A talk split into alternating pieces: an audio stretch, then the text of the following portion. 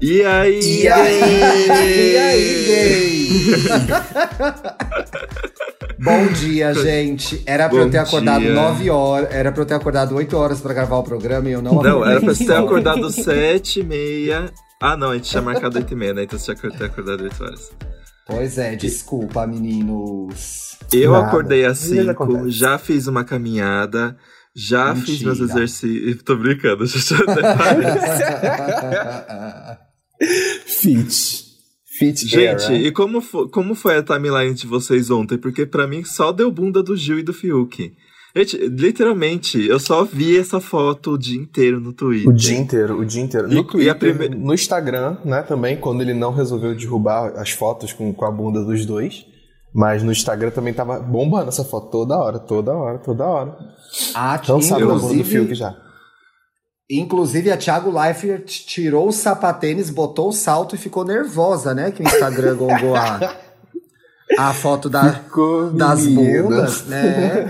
Falei, gente, não, aliado, aliado, fiquei passado. Aliado.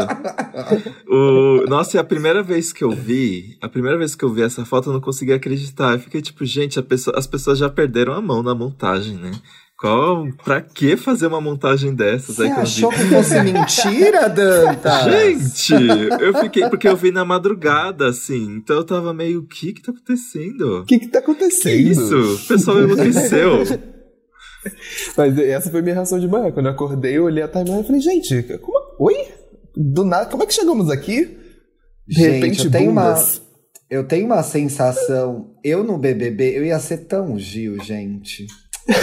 Ia dar bito... ia beijar hétero, ah, ia ser amigo da Sara, ia fazer tanta cagada lá, mas enfim. Inclu- inclusive, isso, isso me fez pensar numa uma coisa que eu tenho escutado muito, inclusive com a saída da, da VTubes. é, É. E também com a saída da Carol com K também comentavam muito isso. Ah, eles, eles eram ótimos jogadores, ótimos jogadores, não sei o que, não sei o que lá. Aí eu fiquei pensando da seguinte forma: eles, a galera julga como bom jogador quem sabe manipular a casa.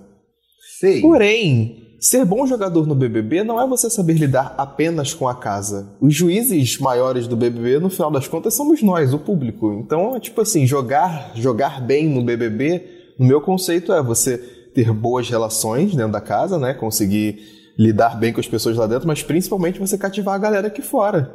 Sim, e no final levar o todo- prêmio. Quem Exato. é bom jogador é o que ganha, gente. É o que ganha, não é o Ai, que tá sendo expulso. Saiu, era tão bom jogador, se perdeu, não era tão bom assim. Exato. Exatamente o que eu penso. A Vitube não era uma boa jogadora, ela era uma falsa. Então, Só isso. eu ouvi esse argumento Não. dela ser boa jogadora, Ela foi porque, uma- tipo assim, ah, ela chegou Eu até sempre- agora sem nenhuma indicação ao paredão, não sei o Ah. quê, era esse o argumento que falavam. É. Gente, Tá, ela foi uma jogadora, ótima mas perdeu. jogadora. Ela foi uma ótima jogadora dentro da casa. Eu sempre soube que no momento que ela fosse pro paredão, ela seria eliminada. Só que ela conseguiu não ir pro paredão.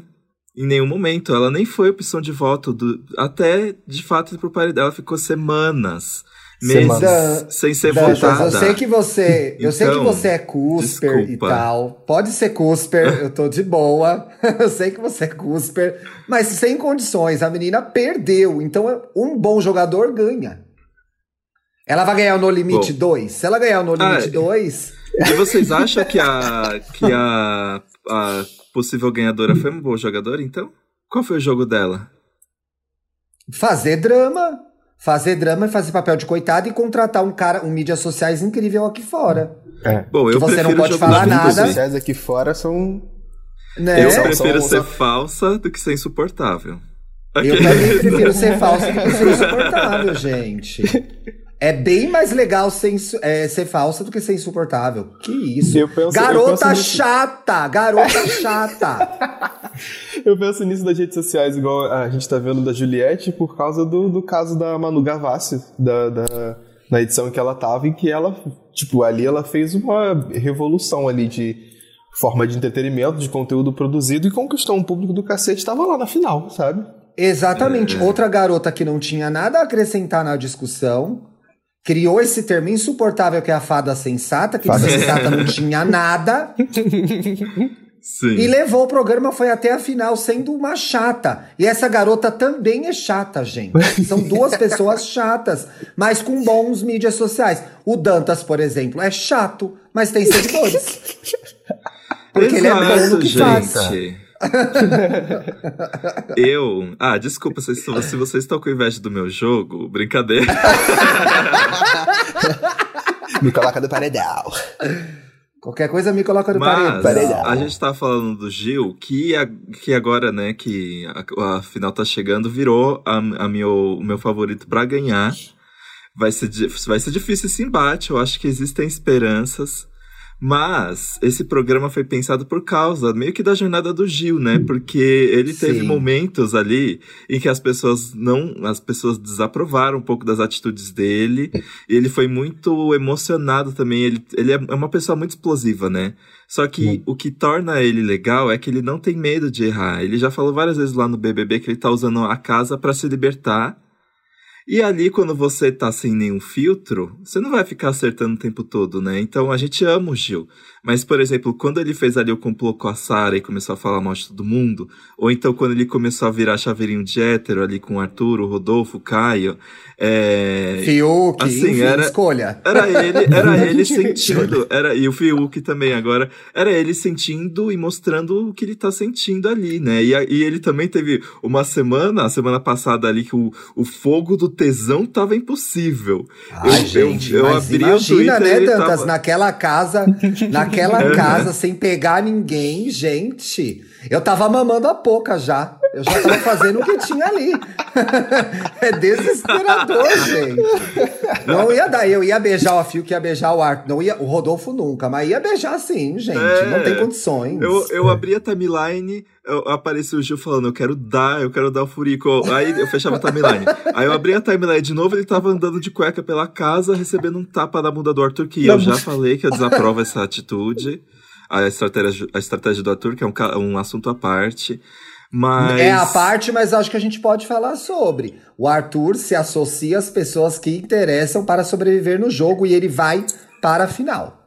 Resumiu ver. muito Exato. bem quem é o Arthur no BBB agora. o Brasil gosta de gente igual o Arthur. As gays gostam de gente igual o Arthur. Vão levar ele para a final. Ele é o, outro, é o fado sensato agora. É o um fado tapa na sensato. bunda e, E fado Tá sensato. resolvido. É um É sorrisinho difícil. ali.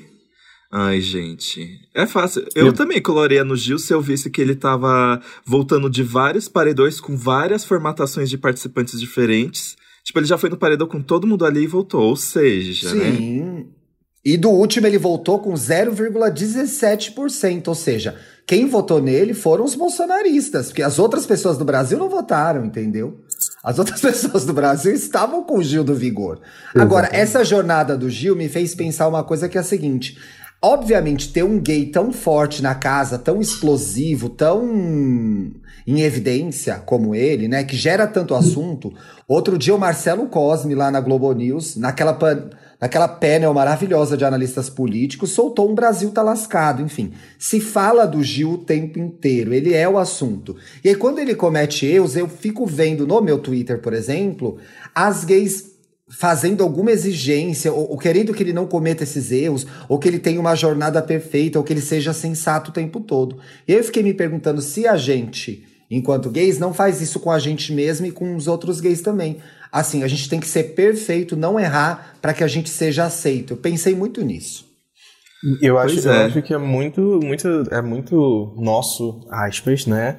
De, do, do- dos gays e LGBTs, quase no geral, que a gente sempre se exige muito no sentido de. de, de- quando a gente, é, a gente cresce, a gente, todo, a gente tem que estar dentro de um molde, né? Então, quando a gente foge desse molde, a gente até comentou em algumas edições sobre isso, de, de tem que ser o gay X, o gay, o gay até aqui, tudo bem, o gay até lá não pode. então, Opa, acho que Demais. essas exigências elas batem muito com isso, de que a gente não pode errar, a gente não pode ser perfeito, não pode dar pinta. Ah, errou, gritou, não.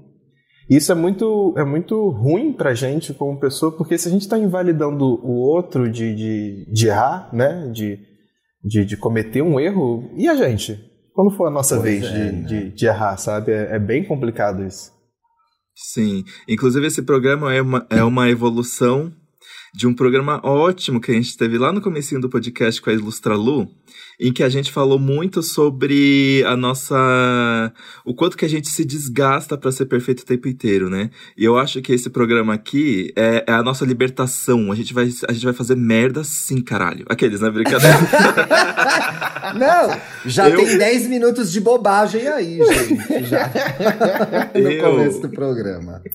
Eu, é, eu, eu evolui muito, inclusive, depois daquele programa em relação a isso. Tipo, eu acho que eu tenho respeitado mais o meu tempo por as coisas, tenho respeitado mais, por exemplo, a, a minha capacidade de. que é uma coisa que eu e o Ti em off, o off do off, a gente conversa o tempo inteiro sobre o meu medo de ser desagradável. Eu tenho um medo Exato. horrível de ser desagradável. E eu tenho me permitido, desde aquele programa, e com muita terapia, né, gente? A, às vezes aceitar que eu preciso ser desagradável e que às vezes eu não vou conseguir segurar todas as pontas. Não tem como, ninguém consegue segurar todas as pontas. Às vezes eu me sinto muito culpado quando eu faço alguma coisa. É, sei lá, às vezes eu, eu ainda me fico remoendo por erros de edição. Que nem um dia que eu deixei uma coisa passar, não estamos bem. e eu, até hoje. E era uma coisa séria. Eu nem lembro o que era e você lembra. Ó, eu não lembro o que era, mas você lembra. Eu, lembro. eu nem lembro que era. Era uma coisa que é. eu não podia falar e eu falei no ar. Não, foi um exemplo. Acho. Não, foi um exemplo ruim que vocês deram pra ah, é. exemplificar alguma coisa. Aí você falou, esse exemplo ruim, esse exemplo tá ruim, tira, Dantas. Aí a Bárbara, é melhor não. E aí eu esqueci de tirar. eu, eu chorei, gente. eu chorei naquele dia, gente. De verdade, porque eu não odeio. para mim, tudo que eu faço tem que ser perfeito sempre. E eu descobri que não dá pra ser assim, senão a gente enlouquece, né? Não, a gente inclusive, enlouquece demais. Inclusive, essa preocupação do Dantas de, em, em, ser perfeito sempre implica no horário que a gente ia gravar o programa de hoje, não é mesmo? Porque o Dantinhas queria ter o quê? O áudio dele limpo. O meu áudio tem que estar tá limpo, vocês. É assim, esse voz. é um podcast anti-ruídos. A gente entra num cone do silêncio para gravar qualquer coisa. Você sabe, Paulo, que o Dantas descobriu, gravando esse programa, que eu gravava esfregando a mão. Porque todo o programa acontecia esse barulho. Ele, Thiago, eu ouço um chiado estranho no seu áudio. Eu ouço e a gente ficou um, um, programa antes de começar a gravar, ele, o que que é? Aí mexi na cadeira. Não, não é a cadeira, não sei o que lá. Foi aí a gente começou semanas, a gravar né? e eu né? comecei a fazer isso aqui. Ele, tá, eu tô ouvindo. Eu falei, ah, eu gravo esfregando a mão. É isso, ele ouviu. Super ouvido. X-Men, é não. É X-Men. Mas isso é o selo tantas de qualidade, com... gente. É, exatamente. Mas essa preocupação com edição, inclusive, eu compartilho muito com o Dantas, porque eu também trabalho com edição de vídeo. Então é sempre uma preocupação de que a entrega final, a entrega do resultado, seja o mais bonitinho, o mais limpo e organizado possível. Inclusive, isso é, é uma questão de, tipo, nível de cobrança, que é uma coisa que, que às vezes a gente tem para edição, né? Porque a gente vai entregar, vai jogar para o mundo, o mundo vai ver, o mundo vai escutar. Eu tenho sempre essa mentalidade, mas eu sempre fico preocupado no sentido de quando a gente para para pensar em nível de cobrança das coisas, se a, gente se elogia o tanto que a gente se cobra. Um dia eu escutei essa frase, hum, acho que foi que de um professor meu, e eu acho essa frase ótima. Nunca se esqueça de se elogiar o tanto que você se cobra. Né? Porque Ixi, a gente fica nessa, né? E nunca para pra pensar, tipo, putz, fiz algo legal.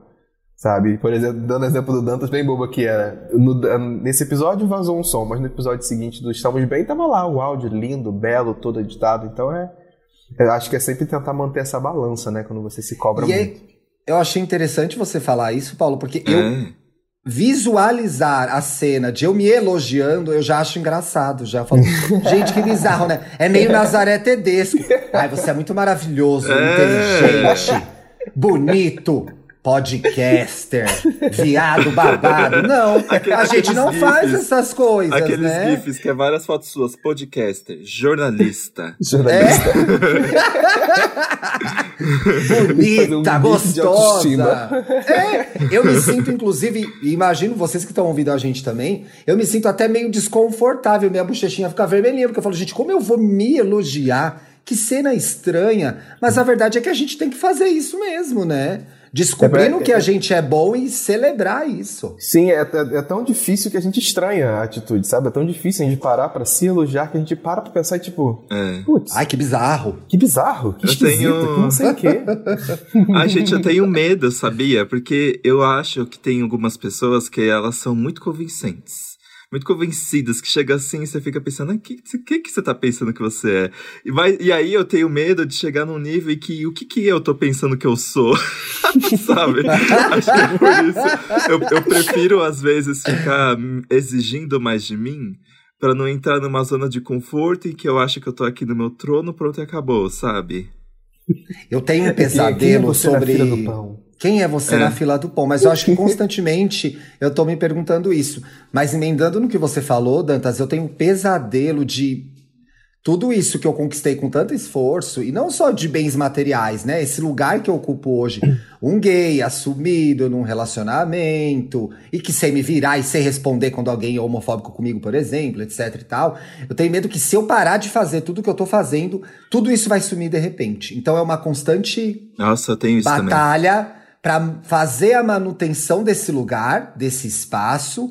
Só que é muito ruim fazer isso, porque você não aproveita o espaço. Você tá sempre querendo manter isso funcionando e você não Exatamente. relaxa e curte as conquistas, né? É. Você tá- eu, eu tô sempre achando que ou eu vou perder tudo isso, ou eu preciso conquistar mais alguma coisa para ser mais aceito, para ser mais é, mais bem sucedido. Eu acho esse raciocínio tão tão bizarro, mas ele me persegue assim, um constante medo de que meu Deus Vou perder tudo isso aqui. De repente eu vou acordar, nada disso existe. Mas não existe, foi conquistado com muito esforço.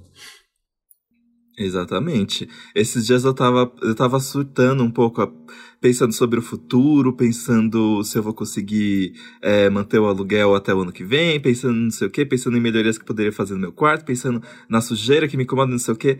Aí eu acho que eu cansei desses estresse, eu pensei, gente, para, calma. Nunca mais Eu tomou consegui- banho.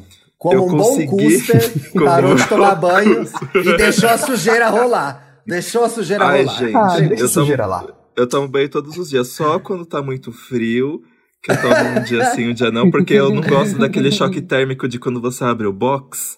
E aí vem Tira aquele que você toma gelado. banho um dia sim, um dia não, Felipe Dantas. O quê? Eu não acredito nisso. Nos dias mais frios, Dias gente. frios, Tá bom. Tá bom. Tá. Frio é o quê? 18 graus? 18 graus? Não, quando chega aqueles abaixo de 10, pra mim, eu já preciso pensar Não, se tudo vale a pena tá, arriscar o entendi. choque térmico. Tá Uhum. vendo, gente? Ninguém Justo. é perfeito. Ó, o Felipe Dantas não toma banho no inverno. Mas, gente, tá aí. sabe uma coisa que eu fazia? Quando- no- na época que eu passava o inverno, o- as férias de julho lá no Rio Grande do Sul, eles têm aqueles aparelhinhos de esquentar o banheiro, porque o choque térmico de sair do banho é tão grande. Imagina, você tem que estar com o banheiro quente, climatizado, entendeu? Isso me fez lembrar um vídeo que eu vi esses dias. Eu não sei se é o banheiro dele, gente, mas eu tava no TikTok o banheiro do Livinho. Ele passeando pelo banheiro dele e Ai, gente, o mostrando Livinho, que. olha. É, aí ele tava mostrando o banheiro dele que é folheado a ouro, em algumas É partes. folhado a tá? ouro? Exatamente. E tem um botão próximo do disjuntor onde você acende a luz que você clica e você pode esquentar todo o piso do banheiro pra quando você sair de um banho quente não pisar no piso Que frio. delícia! Eu fiquei assim, Ai, gente, a vida do rico é tão fácil. A vida do, Outro a vida do rico é maravilhosa, gente. o Livinho, que outro dia eu tava vendo o É de Casa, aquele programa da Globo do sábado, e ele fez implante de cabelo, né, gente? Porque ele tava ficando careca. Enfim, só uma curiosidade sobre o Livinho. Joguei. cedo. Um Ai, parênteses gente. sobre Livinho. Ah, não, eu ia falar uma coisa, mas era muito fútil, gente. Esquece. Ah, ele, eu, eu ia falar uma mais, eu ia falar uma mais fútil ainda, porque eu joguei Livinho, Google Imagens, e ele é muito gatinho, gente. Ai, gente, eu vou falar, consegui um gancho. É pelo direito de ser imperfeito. Às vezes a gente entrega o conteúdo, a gente entrega futilidade. Gente, Exato. esses dias eu fui me olhar no espelho, aí eu apertei o olho, eu descobri que eu percebi que eu tô com marcas de expressão aqui na área do olho. Ah, não. Eu consigo não lembrar. Eu, gente, eu consigo Não, lembrar que em não. 2020 eu não tinha essas marcas. Mas foi só um negócio, foi só a curiosidade de ver o meu corpo se transformando, porque eu não tenho coisa de envelhecer. Então. É, Vamos bom, ver você não daqui a tem uns porque anos, você né? é jovem, né? Então, Vamos ver daqui a Eu anos, é, talvez. eu- ai, não, eu não ligo pra essas coisas de envelhecer. Felipe Dantas, 27 anos. Mas, gente, Porra, claro que não, sabe né? uma 27 anos. coisa, sabe uma coisa que eu percebi sobre o direito de ser imperfeitinha? Eu vou, Hum. ó, experiência pessoal. Eu comecei a cozinhar depois de um ano morando sozinho que eu comecei a cozinhar, né? Mais. E aí Bicho, eu eu comecei não a cozinho perceber... até hoje. Eu moro aqui 20 anos sozinho já. Ah, mas você deu seus pulos, você mora com Eu alguém faço alguns cozinha. doces de vez em quando, mas e olhe lá. Ah, não. Eu arrumei o marido que cozinha, é isso que eu fiz. Se você não Justo, cozinha, arrume o marido que cozinha, gente. É isso. Aí, ó. Casei E por aí, interesse, casei por interesse. Mas aí o que acontece? Eu não cozinhava porque eu odiava a sensação de cozinhar e não fazer uma coisa boa e ter que comer uma comida ruim. E aí, tipo, era basicamente isso. Eu não cozinhava porque eu sabia que eu não ia cozinhar bem. Só que o que acontece? Comer comida ruim é ruim mesmo. É, ruim mesmo. Só que o que acontece? A prática, a prática leva à perfeição. Então eu insisti e depois de muita comida sem sal, hoje o meu arroz é tudo. Eu amo fazer o meu arroz, o meu franguinho temperadinho. Então foi uma coisa que, tipo, ai, quer saber? Eu vou, eu vou fazer ruim, mas pelo menos eu vou fazer e uma hora eu vou aprender a fazer direito. Hoje eu corto. Antes, gente, eu vivia cortando meu dedo porque por causa de cortar cebola. Hoje em dia eu consigo fazer uma cebolinha picadinha assim, ó. Então o ditado parece ser batido, mas realmente a prática leva à perfeição. Ou não- a gente nunca atinge a perfeição, né? Mas pelo menos. Às Não, abraçar. atinge alguma, atinge alguma eficiência. E eu acho que o, o medo de errar, e pelo medo de errar não bem. fazer. O crossover. É, foi o tema do Estamos Bem, é verdade, né, gente? Eu acho que contaminou a pauta. É, o medo de errar é muito ruim quando ele te paralisa, porque você acaba nem fazendo o que você quer fazer, né? Sim. Sim. Exatamente. Olha, o, Tida- o Daniel, o Daniel Camilo comentou aqui no Twitter, e aí eu queria falar sobre isso, ó. Claramente o medo de errar, ele falando o que ele tem, né? O medo de errar e sofrer com o julgamento das outras gays. Vocês acham que a gente, enquanto comunidade, exige mais dos nossos pares? Sim. Sim, Nossa, com certeza. Acho que é, não tem nem dúvida pra pra responder isso. Acho que eu acho que é muito da, da, daquela questão de que o que ele falou também, inclusive nesse tweet, é a aceitação, né? Eu acho que a gente se preocupa muito não em julgar o outro pelo que ele está fazendo de errado, porque a gente sabe que se ele errou, ele não vai ser aceito, entre aspas, né? Então a gente fica preocupado de que ele tá errando, que ah, eu também não posso não ser aceito por causa disso, então acho que a gente acaba exigindo mais dos nossos semelhantes por causa disso, sabe? Porque a gente vê neles um pouco de nós, né? E não queremos que, que, que aconteça essa rejeição. E não é legal, né, galera? Eu acho que dentro da nossa comunidade, inclusive, acho que é... vamos optar pelo apoio mais do que a, exigência.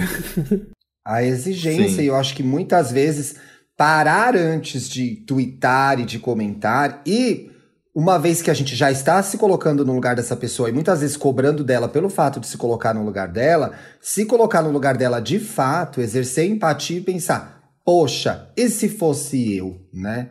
E, e se eu estivesse nessa situação? Eu acho que às vezes nos falta isso. Então, na ansiedade de repelir aquela atitude e não querer se imaginar naquele lugar, né, exposto daquela forma, a gente vai lá e dá um empurrão final no abismo do LGBT, gente. Vamos segurar, um, vamos dar a mão, assim. Eu sou a pessoa que, inclusive, durante muito tempo reconsiderei, pensei muito na situação do Carlinhos Maia, gente, que é uma pessoa que é difícil de você pegar e falar: Meu Deus do céu, homossexual, por que, que você é assim? Mas até ali, olhar aquela situação, analisar e tentar entender o porquê daquilo, porque existe. Exato. Eu acho que as pessoas. Nós somos diferentes como indivíduos, mas essa experiência de ser LGBT, de alguma forma, nos une cria conexões, né? Algumas coisas a gente tem em comum. Então, quando eu vejo uma pessoa, principalmente uma pessoa LGBT, principalmente o G do LGBT, que é gay como eu, eu tento olhar para ela e pensar o que que tá acontecendo ali? Por que que ela se colocou nessa Sim. situação?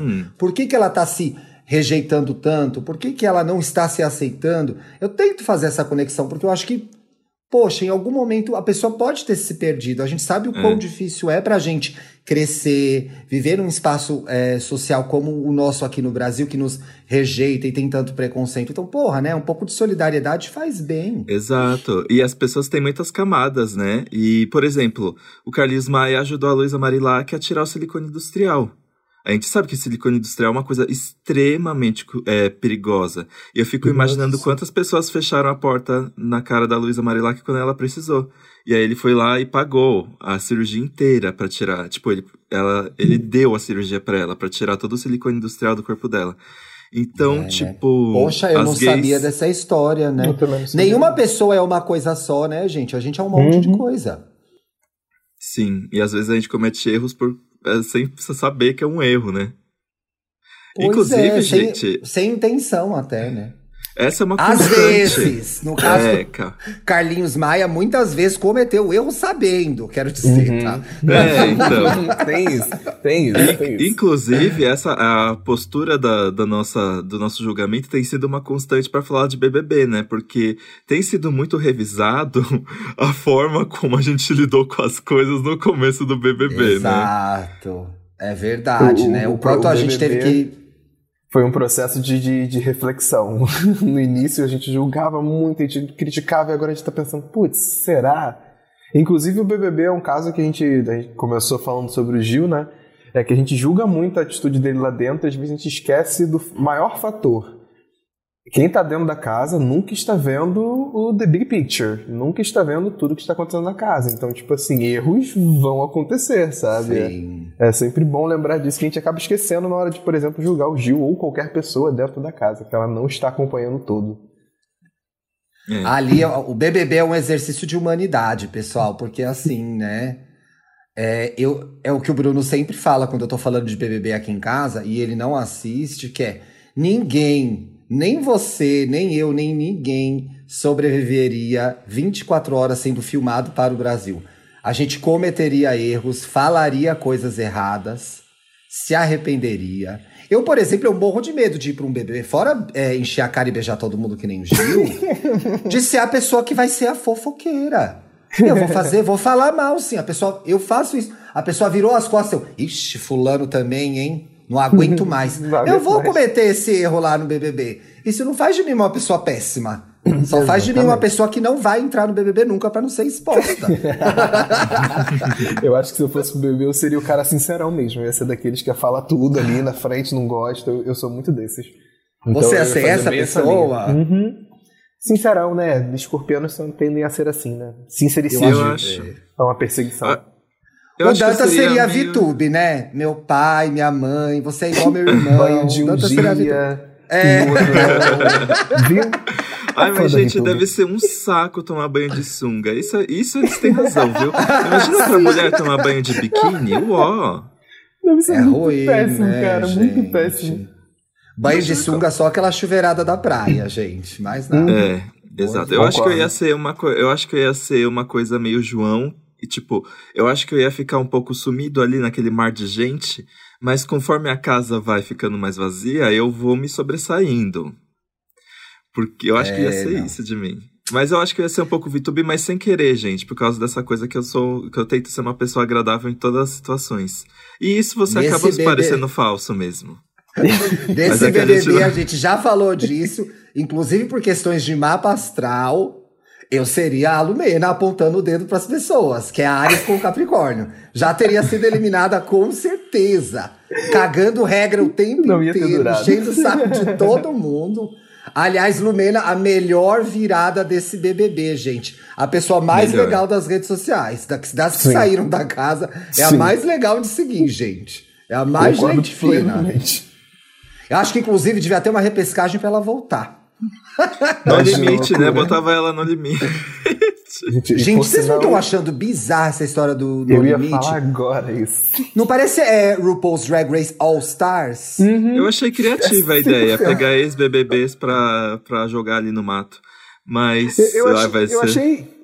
Eu achei Oi. mais ou menos. Eu achei que, tipo assim, ah, podia ter usado, pegar algumas pessoas aleatórias. Ia, ia continuar sendo interessante e engraçado serem pessoas aleatórias. Eu acho que rolou um pouquinho de receio.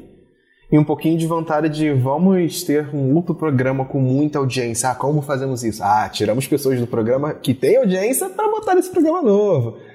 Sabe? Exatamente. Achei que faltou Ai, ousadia da Globo, digamos assim. Faltou ousadia da Globo e, a- e o programa vai perder em novidade, porque eu Uhum. não quero ver a Iris Stefanelli comendo o olho de cabra. Eu não quero ver a Iris Stefanelli. Traz outras pessoas. Mas né? vocês não gostam de Tem RuPaul's tanta Drag Race gente. All Stars? Eu confesso que eu já assisti um ou dois episódios, mas não me apetece. Não acho tão curioso quanto é com uma temporada nova, com integrantes novos. Eu acho mais legal. A novidade, go- né? O ar de é. novidade é melhor. A única coisa boa do All Stars é qu- quando o elenco é bom, eu acho que o All Stars perdeu o sentido, porque o All Stars era pra acontecer uma vez a cada dois anos. Porque Dois, três anos, Não, né? Pra dar nem tempo de surgirem estrelas. estrelas, né?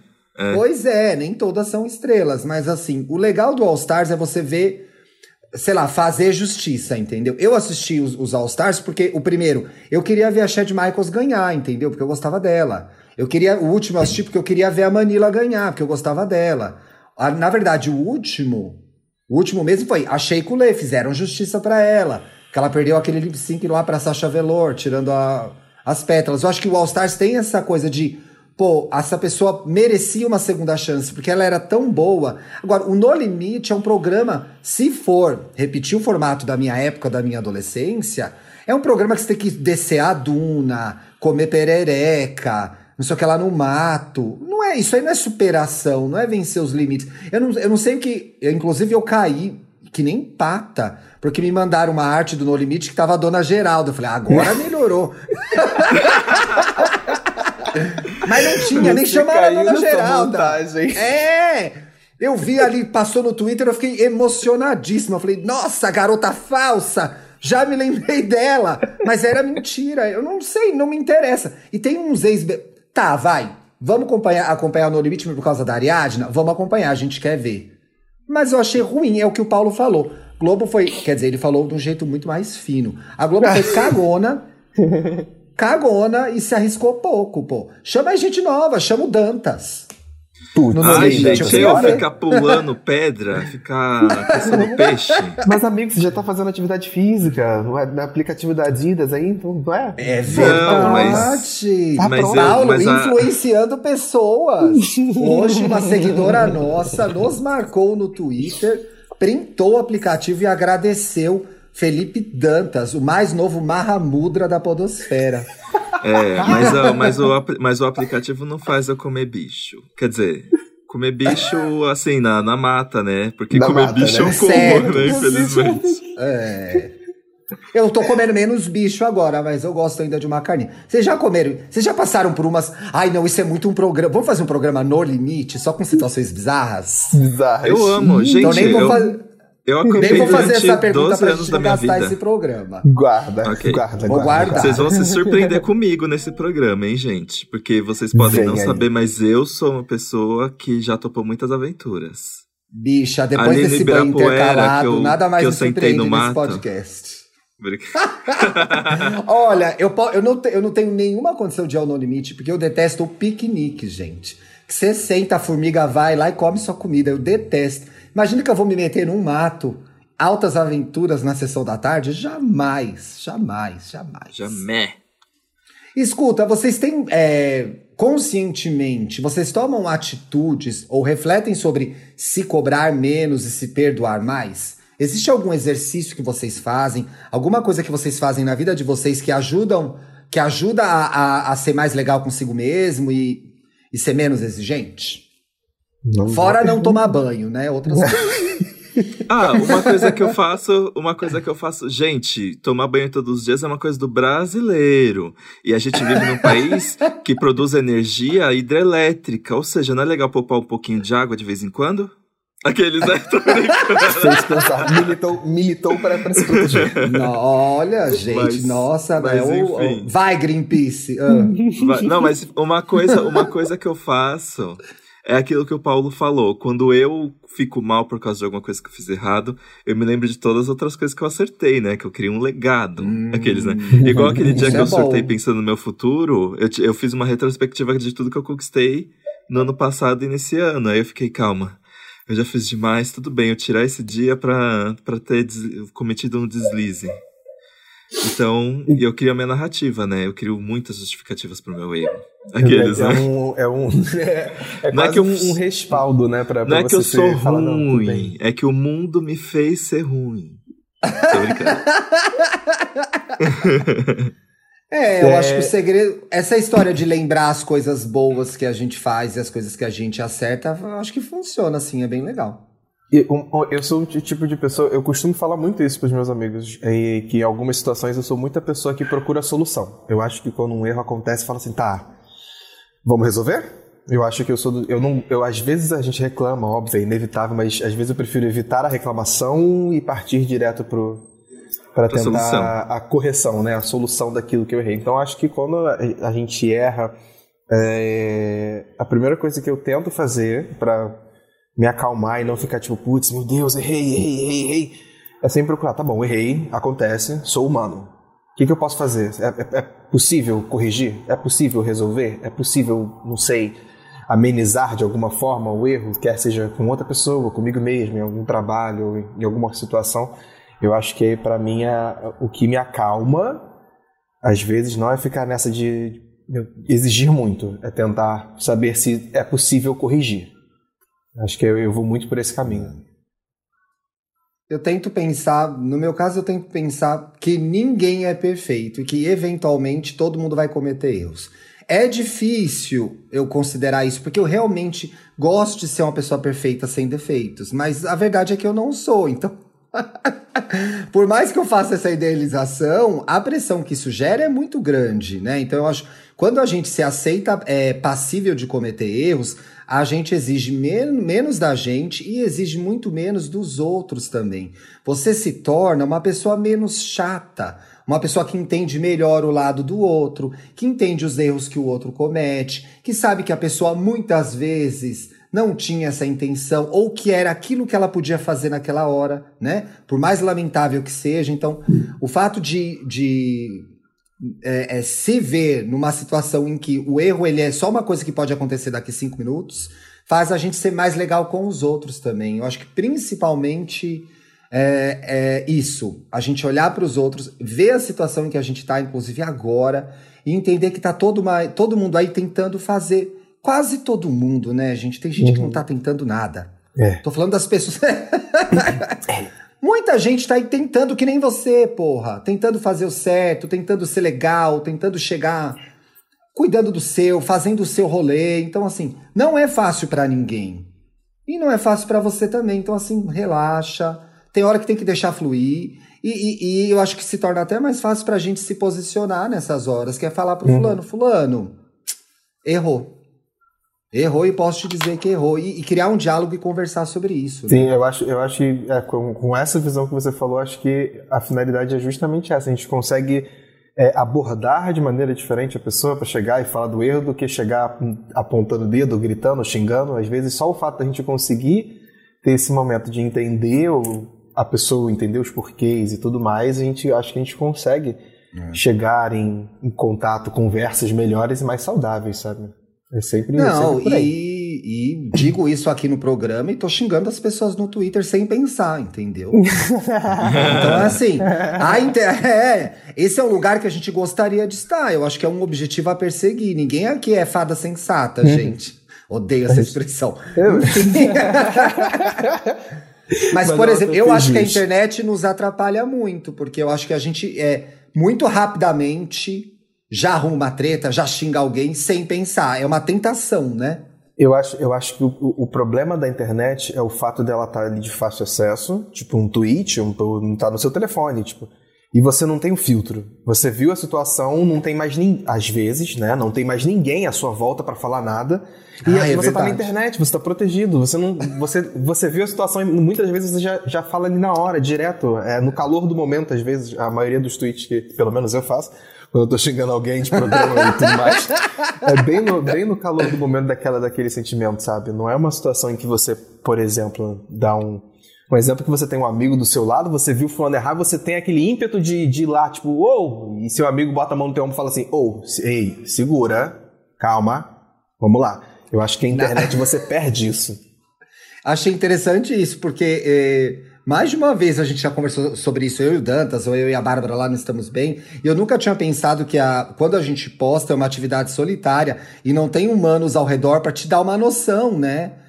É, é meio aquela, é aquela cena da Camila De Lucas segurando o Gil, entendeu? Quando você tá na internet, Exato. não tem uma Camila De Lucas pra te segurar. Fica tipo, para, viado! Não vai, não vai, não cai nessa! Ali você vai com tudo, né? Tudo bem, gente, Sim. é o que eu sempre digo. Sempre pode deletar. E muitas vezes é melhor deletar. Não faz a pessoa que, ah, não, agora também não vou deletar porque eu faço questão de ser escroto. Não, deleta. Foi escroto, deleta. Mas é verdade, né? A gente tá ali sozinho, não tem avaliação de outras pessoas. Ah, eu vou falar mesmo. Quem sabe eu até rito e o pessoal compartilha. e vai. É, e depois apaga e o engajamento já foi feito. Aquele. Eu tenho. Já ganhou os do seguidores, Dantas, né? gente. A tática É do assim, Dantas aí. Paulo. É assim, descobrimos. A minha dica de hoje, gente, é uma coisa. Ó, vai ser um paralelo. A gente foi pras curioso. dicas? Só quero organizar os quadros do programa. Vamos pras dicas, é isso? Vamos para dicas. Vamos. Tá bom. É, ah, mas ah, não, mas tem uma pergunta aqui na pauta que eu queria é, falar. É, você perguntou aqui: que defeito seu você abraçou ou gostaria de abraçar? Gente, um defeito meu que eu abracei, eu. é Perfeccionismo. Não, eu sou eu sou muito eu sou muito desastrado e avoado. E eu acho que é o meu jeitinho e até fofo isso. Então, se eu quebrei alguma coisa, desculpa, mas Acontece. Nossa, que- Sem querer. Foi sem querer, mas acontece. mas E existe, mas você, agora Paulo, que defeito seu você Ah, abraçou? Ah, mas Thiago, eu não tenho defeitos, entendeu? Então não tenho que abraçar. Ai, que ódio. Mas eu não sei, é uma pergunta difícil pra mim. É difícil, né? E vocês viram Ah. que, inclusive, na pauta tá defeito entre aspas, porque Uhum. na verdade é uma característica nossa, né? Eu, eu acho que é um defeito que eu tento lidar o tempo todo, e meus amigos que vão escutar o podcast eles vão usar depois, é a teimosia. É de vez em quando eu sou Eita, mas muito tá- teimoso. Muito teimoso. E às vezes, ah, já teve vezes, assim, discussões que eu sustentava. Eu sabia que eu tinha errado. A pessoa apontou o erro, eu falei assim, ih, errei mesmo. Mas fingi que nada aconteceu e Manteve. teimoso ali, ó. Joga na fanbase, guarda na Eu estou fanbase. e é certo. Eu, hein? Então, acho que, é, que é é um defeito que eu quero é, abraçar, no sentido de quero começar a parar Vou- de ser teimoso, né? No sentido de vou continuar sendo assim, foda. É, Eu vou abraçar de acolher, que eu Sim. vou continuar sendo teimosinho. uma. Ai, outro defeito meu, outro defeito meu que eu abracei é que eu sou uma pessoa mal-humorada de manhã. E é um defeito entre aspas, né? Porque muita gente é mal-humorada de manhã. Mas se você for puxar com- assunto comigo antes de eu tomar meu café, eu não me responsabilizo pelo que vai acontecer. Essa é uma Olha, coisa que eu aceitei em mim. Ah, Eu então, acho- A minha, a minha é- chave pra isso aí, inclusive, é não falar com as pessoas. Eu, eu, me- eu Sim. determinei isso pra mim e eu falo assim: quando eu acordo, minha, minha mãe sabe disso, meu namorado sabe disso, meus amigos também. Quando eu acordo, não precisa falar comigo. Só olha, sacode É melhor, a cabecinha sim, assim, espera bom dia. comer, e aí depois fum, começa a funcionar de verdade. Aí eu adotei essa té- técnica de não falar. A eu melhor. Não falo nada. Paulo, eu assumi isso na quarentena, na pandemia. Eu, eu- porque eu sempre fui uma pessoa que acordou cedo, mas eu sou insuportável de manhã. Eu não gosto de conversar com ninguém de manhã. Eu parei de mentir que eu sou legal de manhã. Então eu falo, ó, eu sou chato. Eu falo, Bruno, não conversa comigo. Aí, da- aí passa assim, uma hora e meia que eu já tô acordado, eu, bom dia, podemos conversar agora. Ficou É bem por aí definido. mesmo. É bem por aí Eu- mesmo. porque eu acho que você inclusive. poupa a pessoa de ficar chateada, inclusive. A pessoa já sabe que você é insuportável pela manhã. Tá, tá combinado o jogo. Eu, eu acho que, que o processo matinal que eu tô tendo aqui, que tá me ajudando muito nisso aqui, agora eu comecei virei pai de planta, né? Tenho várias plantas Ah, em cima, eu não então estou é- sozinho nessa. Não tá. É justamente então é, é esse processo. Acordo, eu falei, vou lá cuidar das minhas plantas, que elas não estão ali. Não vão precisar falar com ninguém, Você já entendeu? pensou se Tô planta regando, falasse? Converso com ela depois, sabe? Ele Bato briga papinho com as plantas depois. de manhã, gente. Ele vai brigar com as plantas. Coitadas das. Salvem as plantas do Paulo, gente. Coitadas. Mas você tá Deus. muito caidinha, levanta essa cabeça, toma essa água aqui, ó. Adorei. Eu acho E que o meu defeito, eu Ti? sou muito distraído, eu sou muito esquecido. E eu não presto atenção nas coisas, gente. Eu perco muito rapidamente o foco. Então, assim, eu, eu, Eu gosto eu, de cuidar das pessoas, eu sou uma pessoa extremamente gentil, eu me preocupo Sim, com é. o bem-estar de todo mundo. É verdade, isso é uma característica minha, é uma- é uma qualidade. Mas eu não presto atenção, então eu deixo passarem coisas batidas mesmo.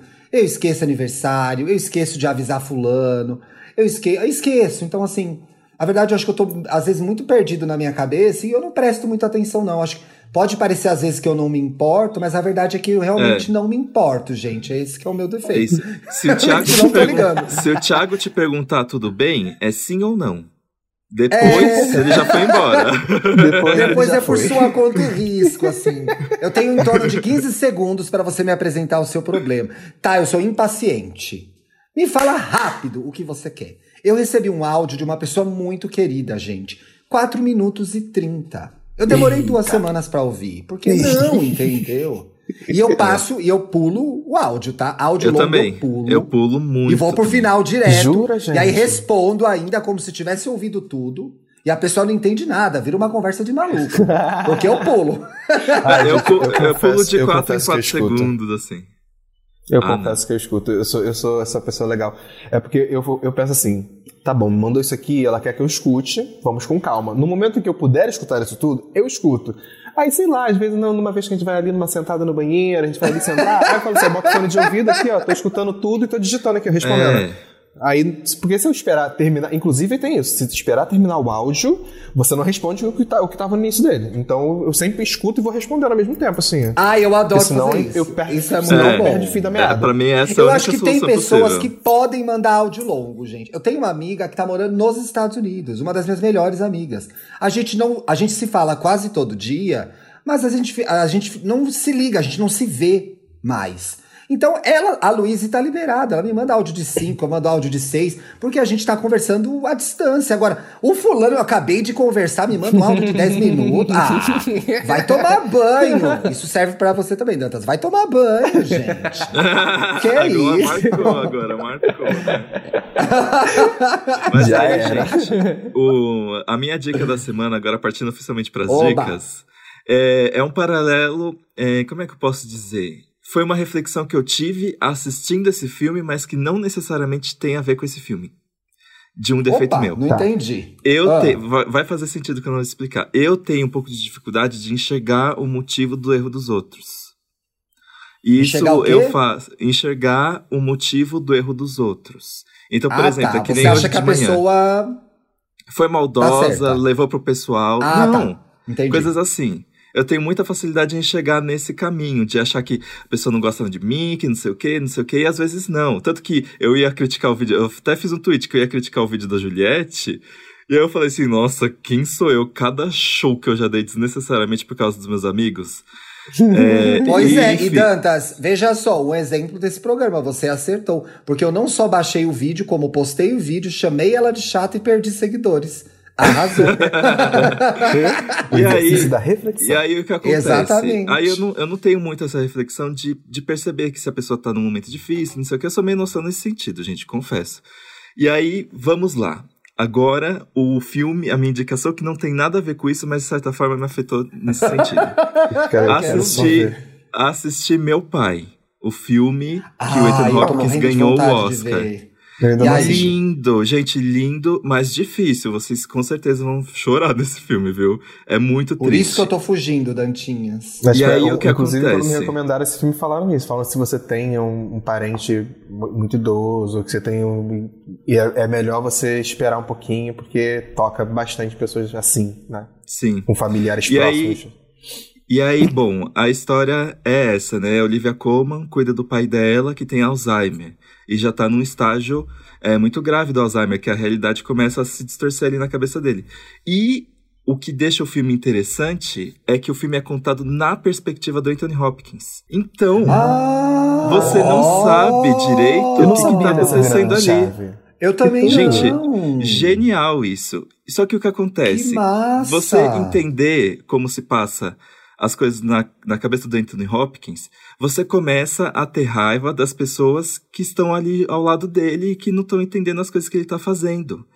E aí tem um personagem específico, que foi esse personagem que, que me provocou o gatilho de toda essa reflexão sobre o erro das pessoas. Que no caso do Anthony Uhum. Hopkins não é um erro, Por isso que eu falei que me atingiu de uma forma muito nada a ver com a história. Tem um personagem ali que não consegue entender a dificuldade que o Anthony Hopkins está passando. E maltrata ele. E eu fiquei, gente, como assim? Mas ele não tem controle dessas coisas que estão acontecendo, não tem controle dessas coisas que ele está fazendo.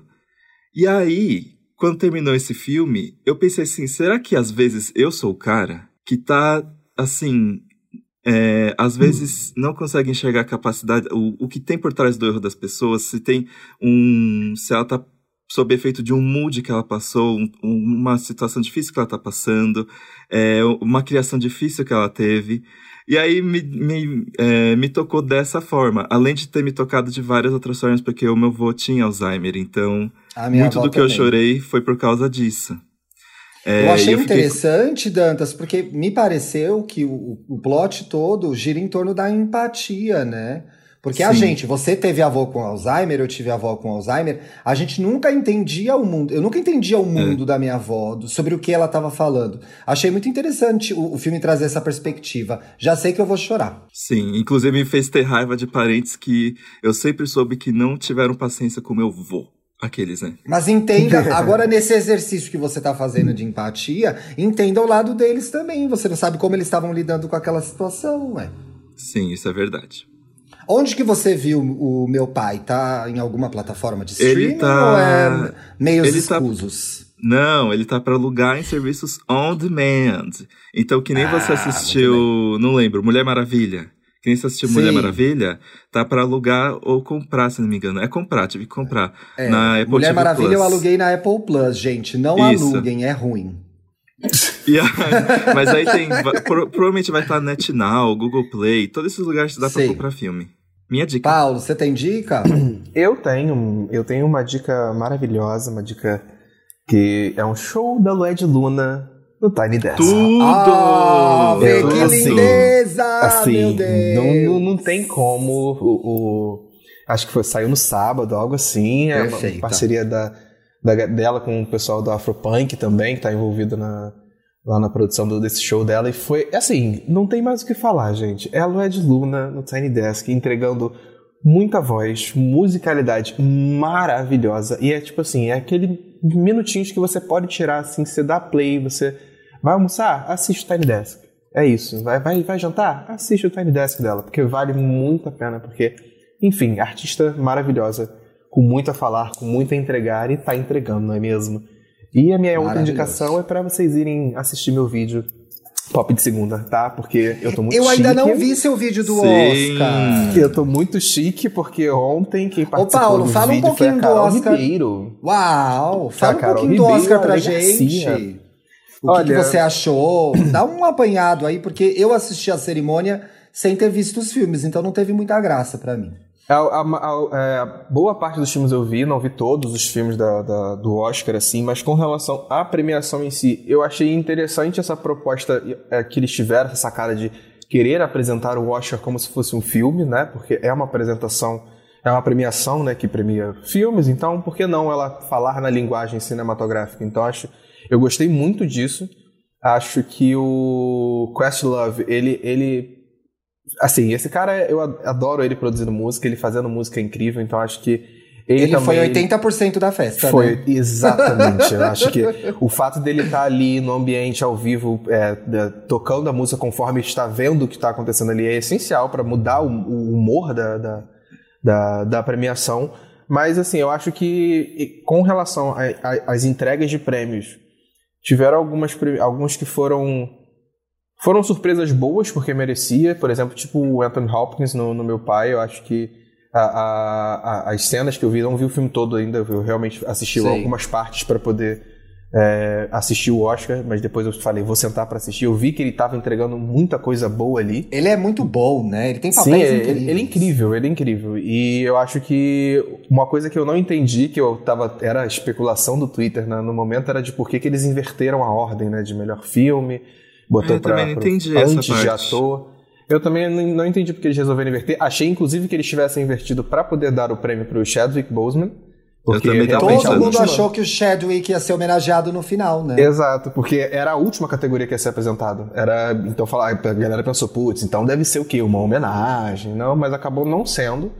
É, acho que eu fico um pouco sentido, porque eu sou fã do Chadwick Boseman. É, é, eu acho que era um momento em que a academia poderia ter aproveitado para elogiar ele. Elogiar não, é fazer Eu- eu- homenagem a ele, sabe? Perdeu uma foi. oportunidade de homenagear o cara, a academia. É, eu certeza. acho que eu acho que foi eu tive essa sensação com, com, com relação à, à entrega de, de, de melhor ator. Mas fora isso, eu acho que, que todas as premiações, todos os prêmios foram muito coerentes. Não, não foram nada muito absurdo.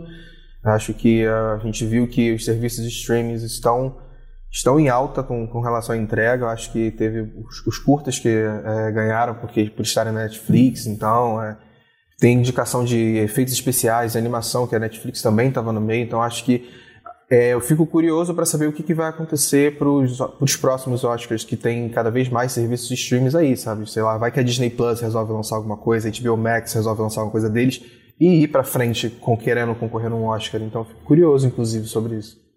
É, os, os serviços de streaming chegaram primeiro na TV e agora chegaram bem fortes ao cinema. Até porque esse ano foi um ano de. é, ano passado foi um ano de poucas estreias por conta da pandemia, né?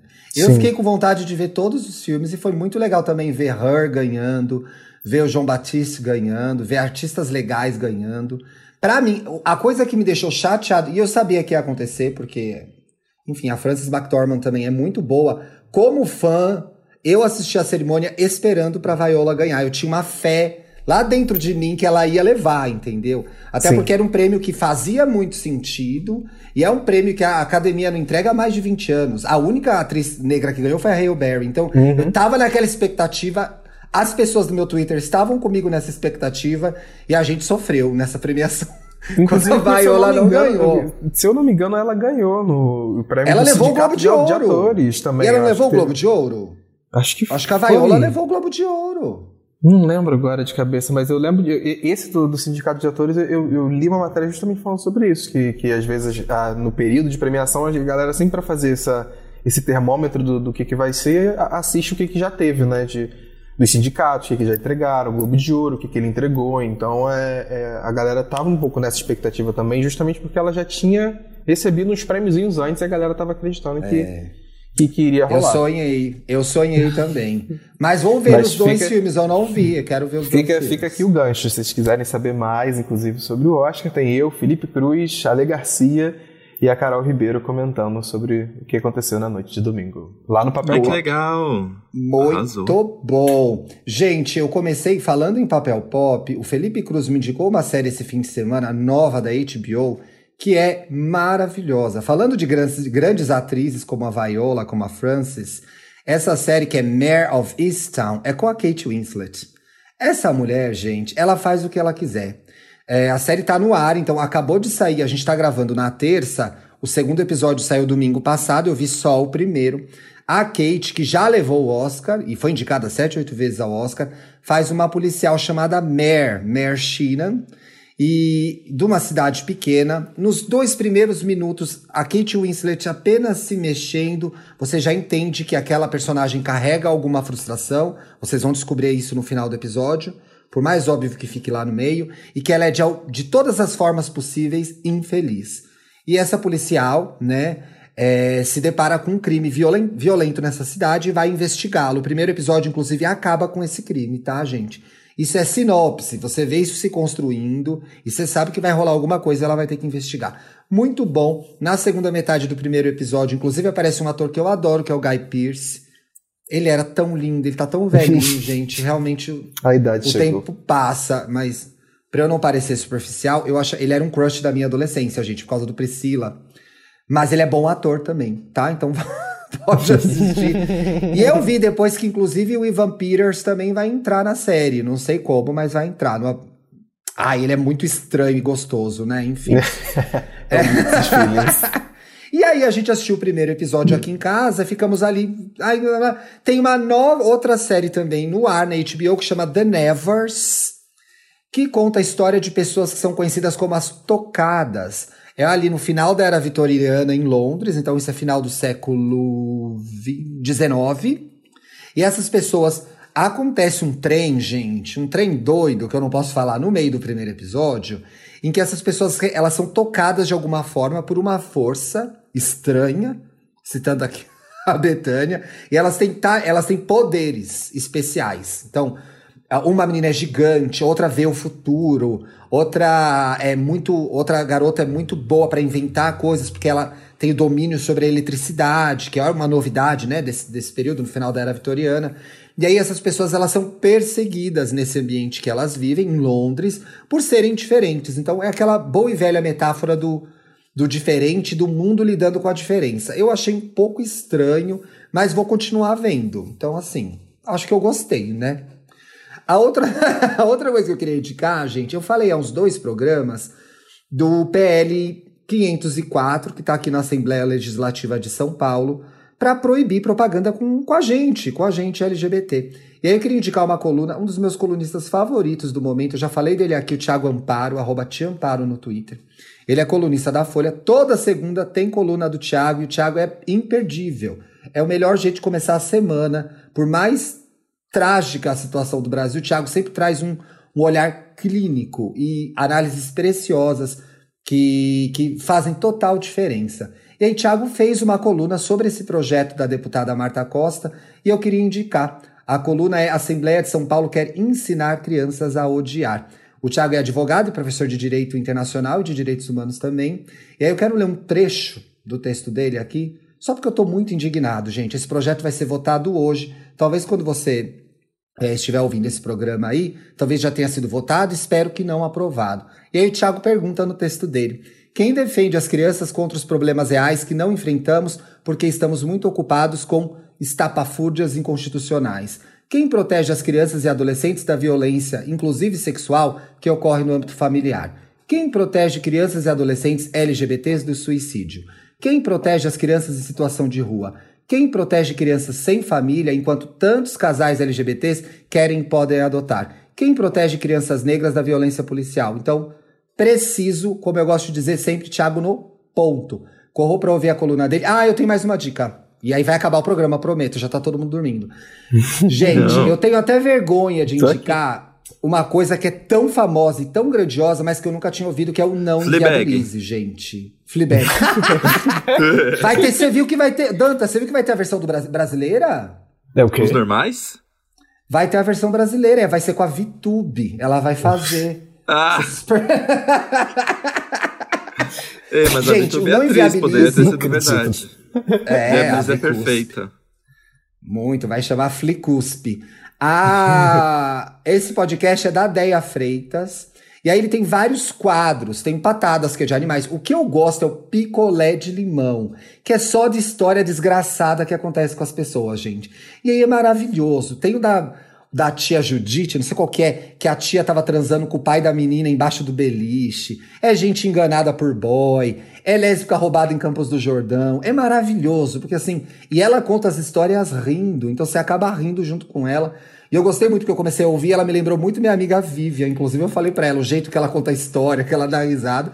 É bem legal, são casos curtinhos, de 8, 10 minutos e você chora de rir e tem vontade de. No final, a audiência, inclusive, entra para comentar a desgraça do outro. E eu acho que a gente tem que se solidarizar com a desgraça de todo mundo. As histórias são muito boas. Ela foi, é inclusive, ela participou do especial do Me Ajuda Wanda no. Do Wanda. Ah, é a cara dela, é Me Ajuda tudo. Wanda. ela é muito maravilhosa, gente. Eu tô ouvindo demais esse, e por esse falar podcast. Em, e por falar em Wanda, nos comentários nós temos um comentário do Samir, inclusive, né, que falou... Opa! O, Twitter é igual o Felipe fazendo lista. O top 5 tem 80 músicas. é, então... é, seu Samir, é isso. Me pegou, caralho!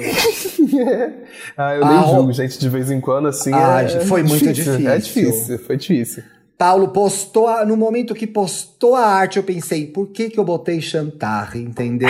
Já queria trocar. É, achei meio emocionado Chantarre. Não é que eu fiquei pensando muito, Maluma, Maluma, Maluma, Maluma. Foi, eu pensei com um pinto, gente, foi isso que eu fiz, pensei com um pinto. Foi esse meu erro. A Tidinha é que se X, SCX, X, é, é, a Tudinha XX, é verdade, da Charlie. Comentou, meu, meu Deus, fiquei até mole vendo a, list, a playlist do Paulo. Ai, que delícia de bom gosto, Oi. kkk. Oi! Oi! Inclusive, eu recebi muita playlist por DM, que até uma, uma galera resolveu mandar pelo Instagram e, e várias playlists muito boas, inclusive, tá? Tô, Muito tô bom, sempre dando, gente. tô sempre dando um feedback, falando pra pessoa, não, essa música aqui talvez, muda essa daqui, entendeu? Pra montar uma playlist gostosa. Sommelier de playlist, gente. Tipo Mande isso. sua playlist pro Paulo que ele vai analisar e te dizer se é boa ou não. Lê o último comentário Consultoria aí, de bom gosto musical. Exato. Arroba Estelinha Barros. Só deixando claro que Shakira roubou do fisco espanhol e construiu escola na Colômbia, ou seja, trata-se apenas de reparação histórica.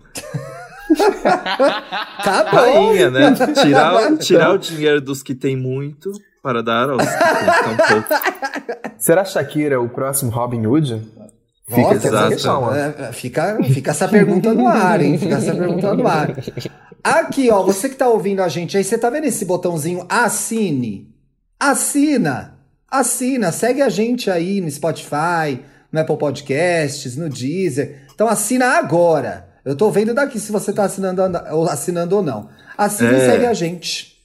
O dedo tá de fica né? deslizando no Tinder, mas não, não tem força pra clicar no Porra, botão. né? Aí é Que difícil, né? Poxa. É complicado, né? Fica pagando o Grinder Premium e não assina a gente. O cardápio porra. de jambrolho, o dedo tá lá É, olhando tudo, mas é. é, seguiam, Isso. curtindo. Qual, é? qual foi? Sigam Gente, a gente sigam. também nas redes sociais. Nós somos EA Gay Podcast em todo lugar. Arrasou.